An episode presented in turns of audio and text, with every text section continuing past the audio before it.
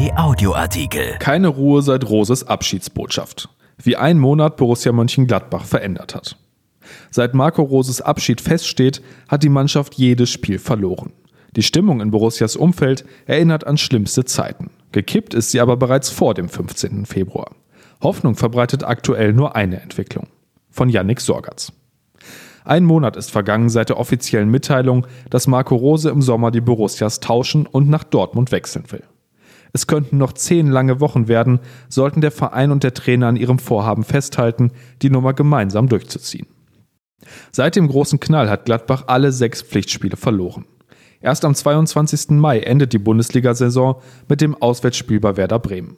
Noch am 15. Februar, als Borussia um 15.08 Uhr über Roses nahenden Abschied informierte, sah es in der Tabelle so aus, als könnten im Weserstadion dann ein Abstiegskandidat und ein Europapokalaspirant aufeinandertreffen. Inzwischen ist das Szenario realistischer, dass es zwischen Bremen und Gladbach am 34. Spieltag sportlich um gar nichts mehr geht, vielleicht um ein paar Fernsehgeldmillionen. Werder ist Zwölfter, Borussia ist Zehnter. Der Nimbus der Einstelligkeit erwackelt zum 10-Jahres-Jubiläum der sensationellen Relegationsrettung unter Lucien Favre. Der warf im September 2015 nach ebenfalls sechs Niederlagen in Folge hin. Rose verneinte nach dem 1:3 beim FC Augsburg am Freitag, dass er Ähnliches im Sinn habe. Aber ich kann die Fragen verstehen, sagte der 44-Jährige. Das sah vor einigen Wochen noch anders aus. Roses von Gereiztheit geprägtes Sky-Interview vor dem Derby gegen den 1. FC Köln darf rückblickend als einer der Kipppunkte der Stimmung im Gladbacher Umfeld bezeichnet werden. Es folgte die Niederlage gegen den Rivalen. Ein paar Tage später informierte Rose-Manager Max Eberl über seine Entscheidung. Am besagten 15. Februar erfuhr die Mannschaft davon. Auf der Pressekonferenz zwei Tage später wirkte Rose angespannt und ein wenig wortkarg. Seine Entscheidung für den BVB begründete er nur knapp. Zitat, reizvolle Aufgabe. Mit verschränkten Armen saß Rose da und leistete sich auch noch einen freudschen Versprecher, indem er Dortmund sagte, aber Gladbach meinte. Neben ihm holte Eberl zum Befreiungsschlag aus. Seine Rede verdiente sich in den sozialen Netzwerken das Prädikat Bundespräsidial. Doch die Ergebnisse der folgenden Spiele haben dem Ruck eine äußerst geringe Halbwertzeit beschert.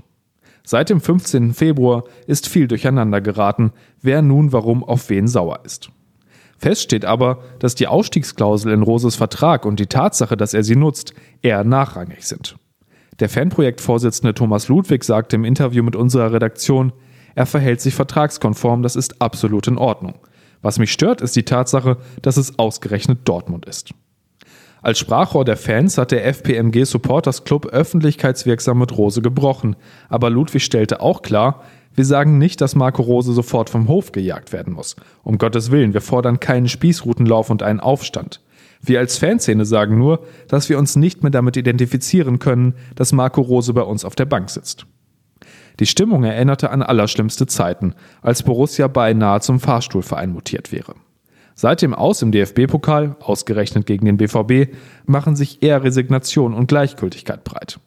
Eberl, der sogar einen offenen Brief verfasste, sagte nun im Sportstudio, sehr schnell ist ein Trainer, der bei unserem Verein geliebt wurde, ein Objekt der Wut geworden, ein Feindbild. Noch so ein Präzedenzfall. Er betonte aber auch, ich kann die Fans und ihre Enttäuschung verstehen, weil Marco in seiner Antrittsrede viel von einem gemeinsamen Weg und einer Entwicklung gesprochen hat. Etwas Hoffnung verbreitet der Stand der Trainersuche. Wir sind auf einem guten Weg, sagte Eberl. Während er die Zukunft plant, muss ihm die Gegenwart allerdings große Sorgen bereiten.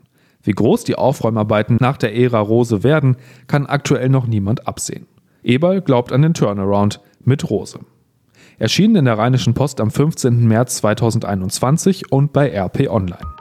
RP Audioartikel. Ein Angebot von RP Plus.